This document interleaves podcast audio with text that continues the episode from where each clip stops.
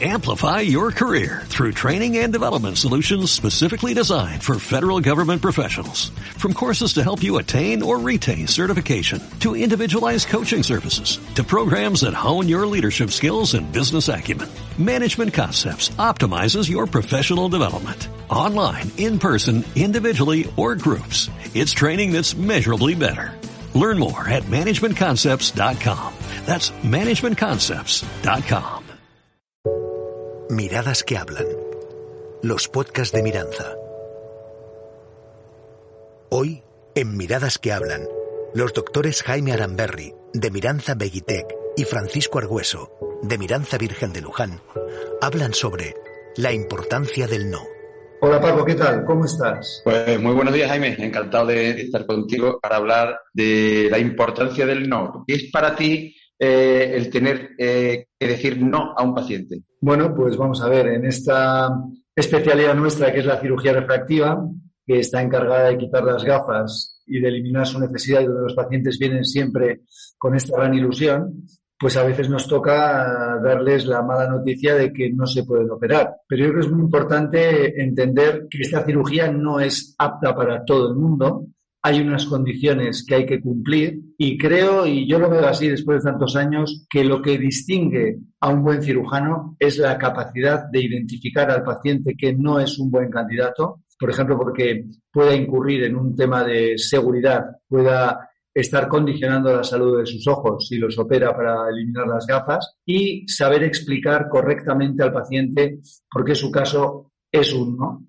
atendiendo a cómo lo has planteado, y explicarle las cosas de forma clara para que tenga claro que, que no se puede operar y, por tanto, que más vale seguir con gafas, pero no poner en riesgo sus ojos. ¿Tú qué piensas sobre este tema? Pues yo pienso básicamente lo mismo que tú, vamos, y sin básicamente. El, hay, ahora mismo con la, eh, los medios diagnósticos que tenemos, pues, pues, no sé, esto en el pasado era, era posible, ¿no?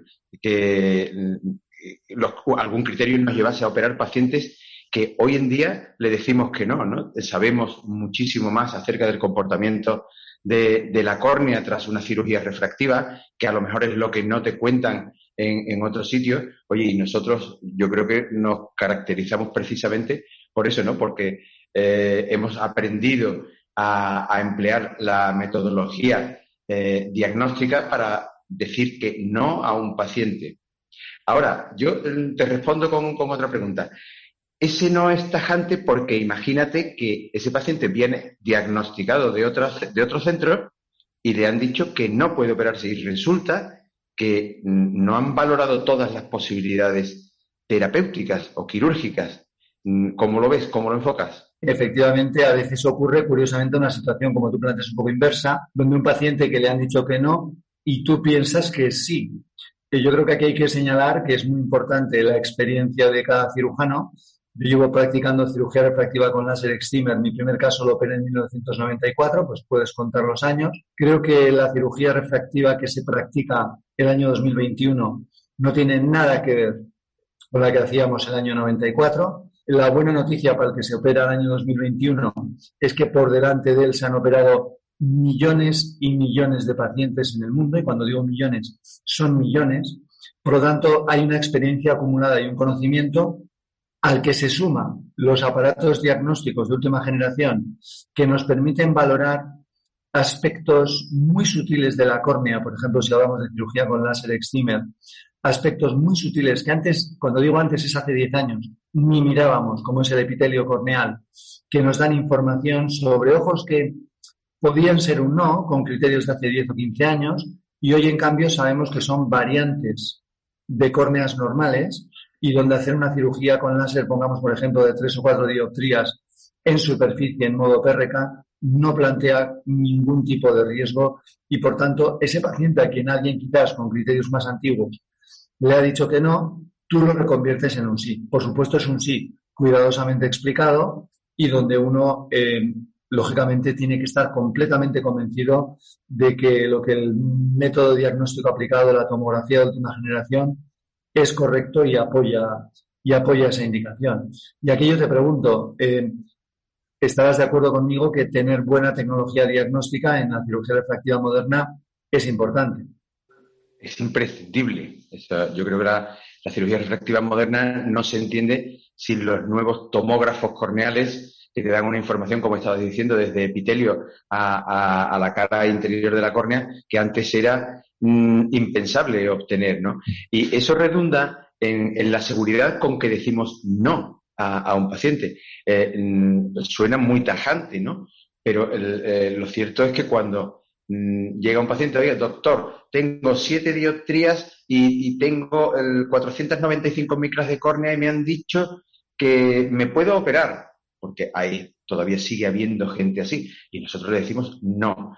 Pero le decimos un no eh, rotundo a la cirugía refractiva con láser Zimmer eh, y entro en, a lo mejor en otro campo, porque te pasará que en nuestro medio compañeros eh, de, otros centros resultan, no de los centros Miranza, quiero decir, resultan que a lo mejor la única técnica quirúrgica que manejan para reducir la graduación de un paciente que está condenado a uso de gafas o de lentillas es solamente el láser de pero desconocen que tenemos desde el mismo tiempo, desde el año 94 o 95, tenemos la misma experiencia con el implante de lentes ICL, de lentes fáquicas. Eso a lo mejor no se lo han planteado en otro sitio.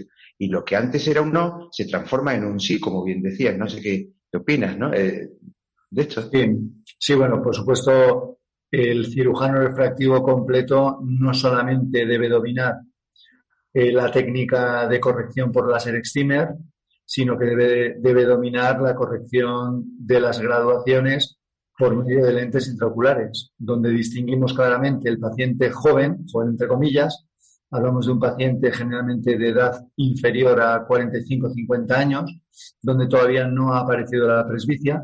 Y aquí la gran protagonista es la lente intraocular fáquica por excelencia, que es la ICL de la casa norteamericana Vision, que se de la cual se han puesto pues, más de un millón de, implantes y que nos da una alternativa muy buena a cuando en un paciente con una miopía pues, eh, por debajo de 7 sería un poquito un criterio global, con una córnea que no debes tocar por algún motivo, o por encima de 7, sea cual sea la córnea, porque ya la corrección por láser es, digamos, muy agresiva para la misma.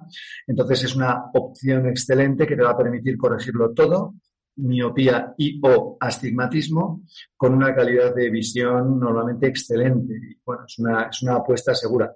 Y como digo, por encima de los 50 años, cuando ya estás con la presbicia, pues generalmente nos decantaremos más hacia la implantación de lentes intraoculares multifocales que nos van a permitir corregir eh, tanto la graduación de lejos, sea, sea la que sea, miopía o hipermetropía en sus variantes más frecuentes, y la graduación de cerca, la presbicia, con lo cual este paciente va a poder seguir leyendo sin gafas durante muchos, muchos años. Y un buen cirujano, como tú muy bien apuntabas, lo debe controlar todo. No puede no puede poner todos los huevos en la misma cesta de la corrección por láser, porque si no sabe poner lentes, tarde o temprano eh, incurrirá en un error. Eh, operará con láser a alguien que estaba en el límite donde una lente no hubiera asumido ningún tipo de riesgo corneal y una cirugía sí. Por lo tanto, efectivamente, este punto que has tocado creo que es muy importante. Y, te planteo otra diferencia.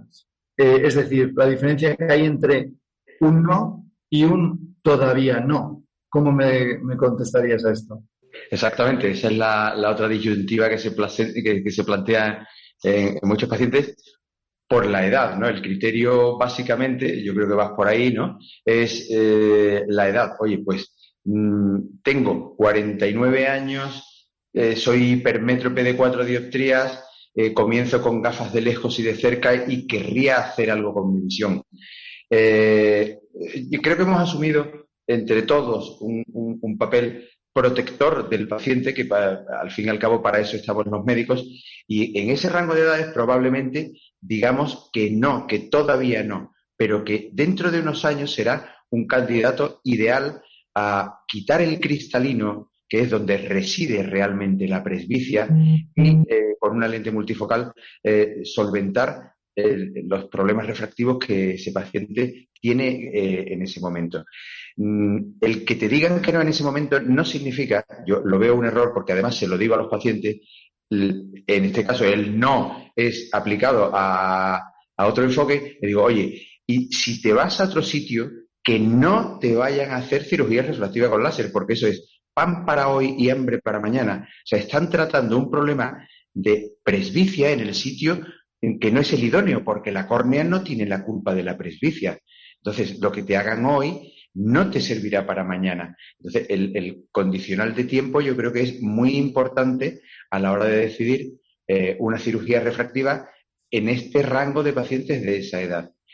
Mm, si me dices otro tipo de paciente, imagínate una hipermetropía de siete dioptrías con una, una, diferencia de graduación entre un ojo y otro que tiene una intolerancia a lentes de contacto y tiene 47 años. Oye, eso es un caso límite, ¿no? Es como si te dicen, mm, eh, no sé, mm, ¿cuándo se operan eh, los meniscos? Pues hasta cierta edad. Y resulta que alguien tiene un año más y también le operan de, de una rotura de menisco.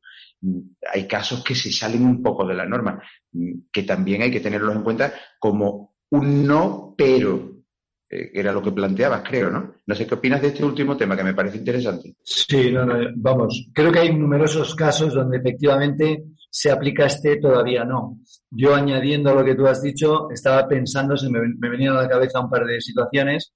Una es el paciente o la paciente joven, joven hablo de 20, 21 años, con una miopía típica de 4 o 5 dioptrías, que ya se quiere operar. Eh, está ansiosa por operarse porque quiere quitarse ya las lentillas, está haciendo una vida universitaria, está haciendo una vida social intensa, eh, ya su corrección habitual le molesta, pero tú le haces ver que es muy probable que todavía en ese entorno en el que se mueve, con un trabajo de enfoque importante, eh, la miopía le puede subir eh, y le intentas frenar, ¿no? Le intentas decir, mira, espérate un poquito, espérate un par de años, aseguremos que tu graduación está estable, porque no tiene sentido operarte con 24 dioptrías y que con 23 fueras a tener 5 y medio, ¿no? Entonces, si te operas esas 4 con 20, vas a acabar con una y media en poco tiempo. Y a veces eh, nos toca, me imagino que te ocurrirá, discutir con el paciente y con el acompañante, típicamente padre o madre, que quieren que la niña se opere ya porque es que no quiere llevar las gafas. Y tú a veces piensas, esta situación es un poco surrealista, kafkiana, estoy aquí yo peleando por no operar, cuando cuando la parte que se beneficia directamente de la cirugía soy yo, ¿no? Pero muchas veces somos los que intentamos frenar a pacientes con esta ansiedad. Y el otro caso que se me ocurría es el paciente presbita eh, con una, por ejemplo, típicamente una pequeña hipermetropía de una dioptría, con 51, 52 años, toda la vida visto perfecto, y además te lo dice, es que siempre he visto perfecto, y en los últimos dos, tres años pues su visión se le está desmontando, ¿no?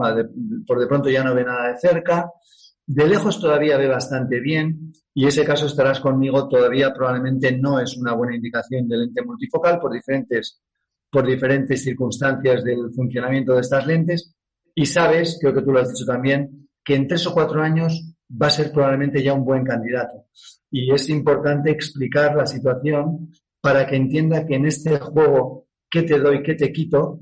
todavía no es un buen candidato y, sin embargo, esperando con un poquito de paciencia y los que ya tenemos ciertos años, al final sabemos que el tiempo va a pasar, eh, va a ser un buen candidato y creo que cuando ese paciente se va sin operar, habiéndole explicado las cosas correctamente, pues uno siente la satisfacción de que no habiendo hecho la cirugía, ha eh, realizado una tarea médica, porque creo que todavía eh, todos tenemos el, orgullo de somos médicos cirujanos refractivos, una tarea médica correcta de un asesoramiento técnico correcto. Yo creo que nuestras, la filosofía que tenemos en el grupo Miranza va en esta línea. Lo que queremos es que el paciente confíe en, nosotros, igual que nosotros confiamos en lo que, en lo que hacemos, pero queremos que el paciente perciba que finalmente estamos siempre mirando por él y que, y que de ahí no nos van a mover. Es decir, eh, a veces, pues bueno, eh, eh, todos hemos pasado épocas ahora con la pandemia, etcétera, épocas delicadas a nivel económico y quieras que no, esto puede jugar un papel en el funcionamiento de la clínica y uno pudiera pensar, pues ahora como estos se dedican a operar ojos, van a operar más. En absoluto. Nosotros, a las duras y a las maduras, siempre tenemos los criterios médicos por encima de cualquier otra consideración y yo siempre he dicho, mi lema, mi leitmotiv es, mi compromiso es el paciente. No tengo compromiso con la ciencia, no tengo compromiso con el negocio. Mi compromiso siempre es el paciente que tengo delante que me está consultando personalmente sobre la manera de corregir su problema ocular y yo solamente voy a mirar por aplicarle aquello que le beneficie eh, si es operar operando y si es no operando, no operando. a veces uno identifica a un paciente que tiene algún factor de riesgo de una potencial complicación, que luego seguramente si, le operaras 100 veces seguidas solo ocurriría en una de 100, pero no quieres ni siquiera asumir ese una de 100 y como identificas ese factor de riesgo, pues aplicando tu experiencia y tu conocimiento, yo creo que todos nosotros los cirujanos que estamos a nivel, en primer nivel en el grupo, todos tenemos, yo qué sé,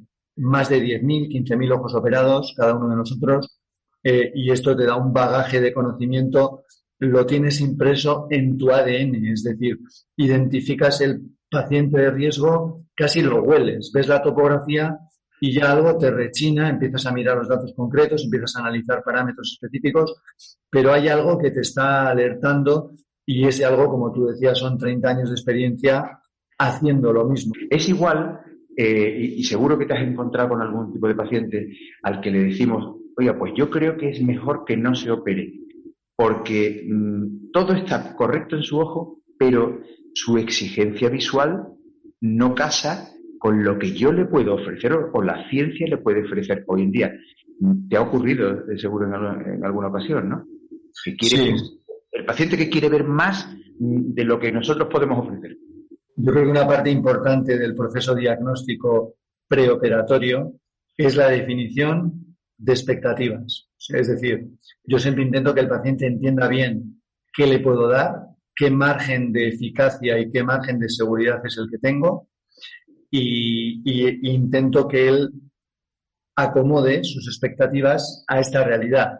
En general se consigue sin ningún problema, pero si efectivamente un paciente me dice que quiere ver perfecto, exige ver perfecto, eh, suponte que tiene una graduación que tú mismo ves que la graduación en GAFA es exacta, lo cual ya generalmente es un indicador de que es un paciente exigente que, que siempre quiere ver absolutamente perfecto. Eh, tiene que entender que tenemos un pequeño margen, una tolerancia en donde le puede quedar 0,5 de astigmatismo. Claro que se puede luego retocar, pero no puedes estar retocando n veces 0,1 dioptría hasta el infinito y más allá.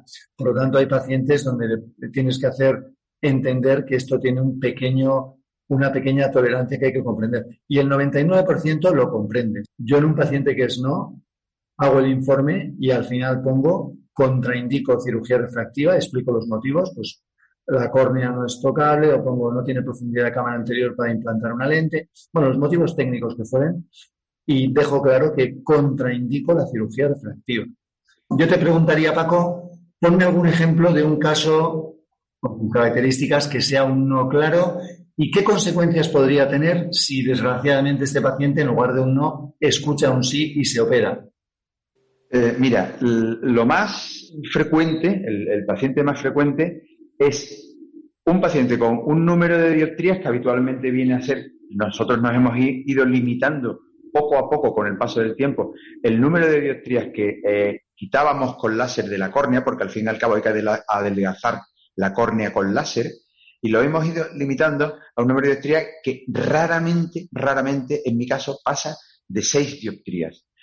Porque si hago, y, por supuesto que tenga una córnea de, un espesor tal que me permita, sin riesgo ninguno, y ahora voy a los riesgos postoperatorios, eh, mm, acceder a, quitarle esa graduación a ese paciente.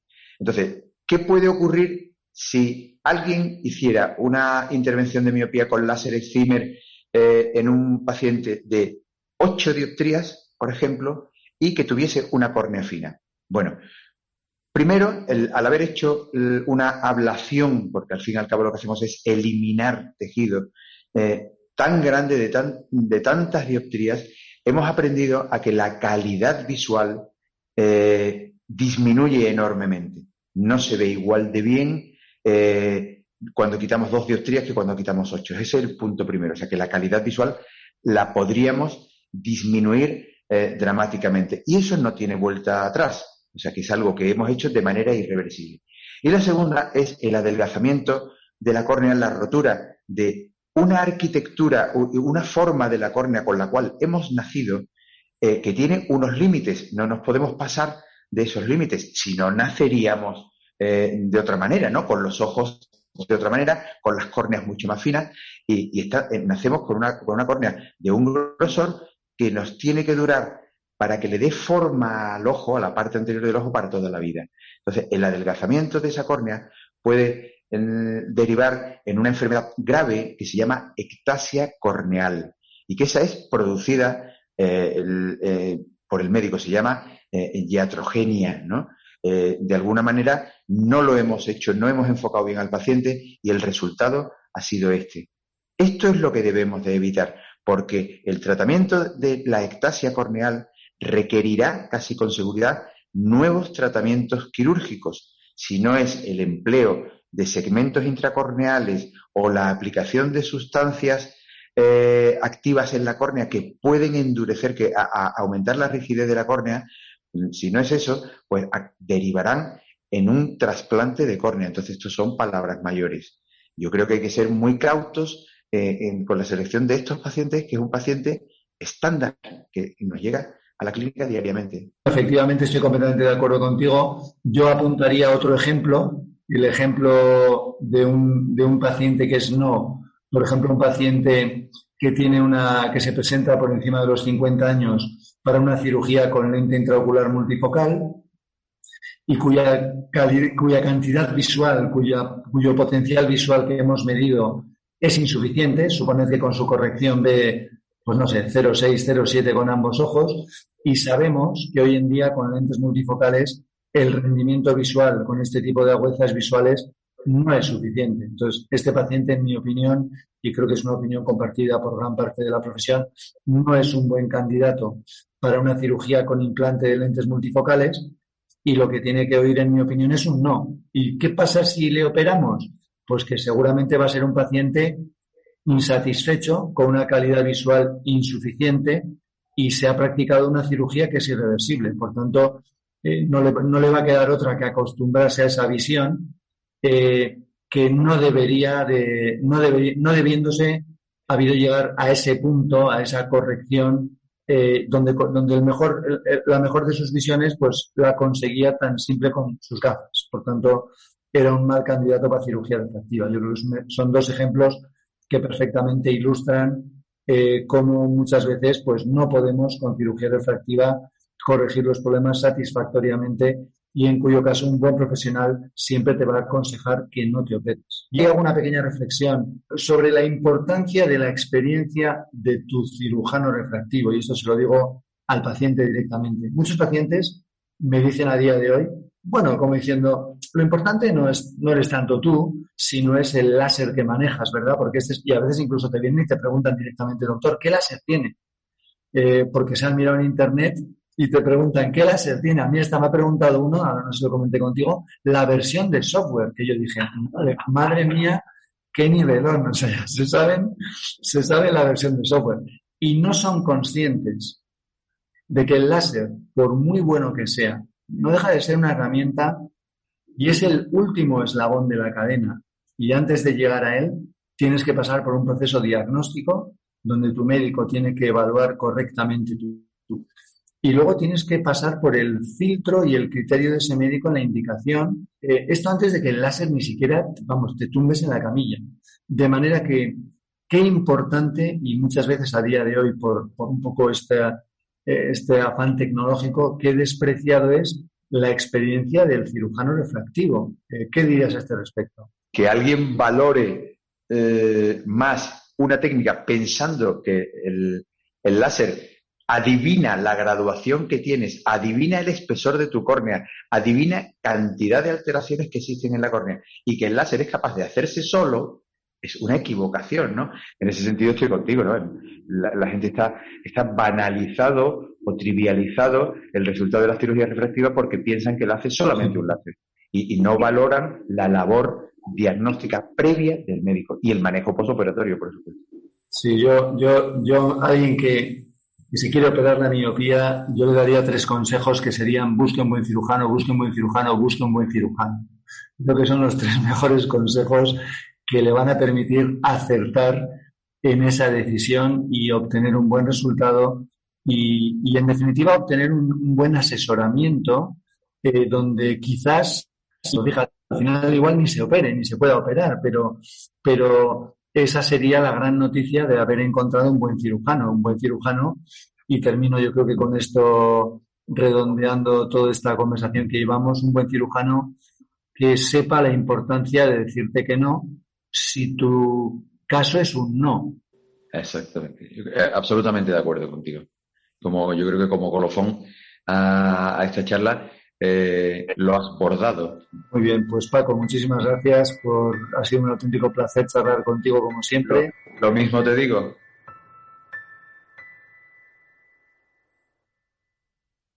Amplify your career through training and development solutions specifically designed for federal government professionals. From courses to help you attain or retain certification, to individualized coaching services, to programs that hone your leadership skills and business acumen, Management Concepts optimizes your professional development. Online, in person, individually, or groups. It's training that's measurably better. Learn more at managementconcepts.com. That's managementconcepts.com.